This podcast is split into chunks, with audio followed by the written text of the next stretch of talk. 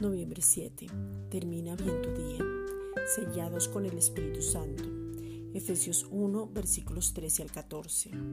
En él también vosotros, habiendo oído la palabra de verdad, el Evangelio de vuestra salvación, y habiendo creído en él, fuisteis sellados con el Espíritu Santo de la promesa, que es las arras de nuestra herencia hasta la redención de la posesión adquirida para alabanza de su gloria.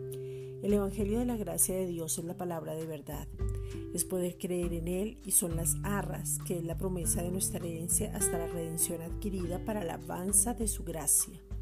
El sello es una marca donde sabemos que somos propiedad de Él y le pertenecemos. El sello se abre para cada destinatario y se da cuando alguien recibe salvación. La salvación es un don gratuito y trae un testimonio. No es lo que tú hagas, es lo que Él ya hizo. La herencia es Cristo mismo y la manifestación es la sanidad espiritual, física y económica. La prosperidad es en todas las áreas y el sello confirma que somos sus hijos, porque el Espíritu Santo da testimonio y confirma lo que somos. Somos sus hijos amados. Esta es una reflexión dada por la Iglesia Gracia y Justicia.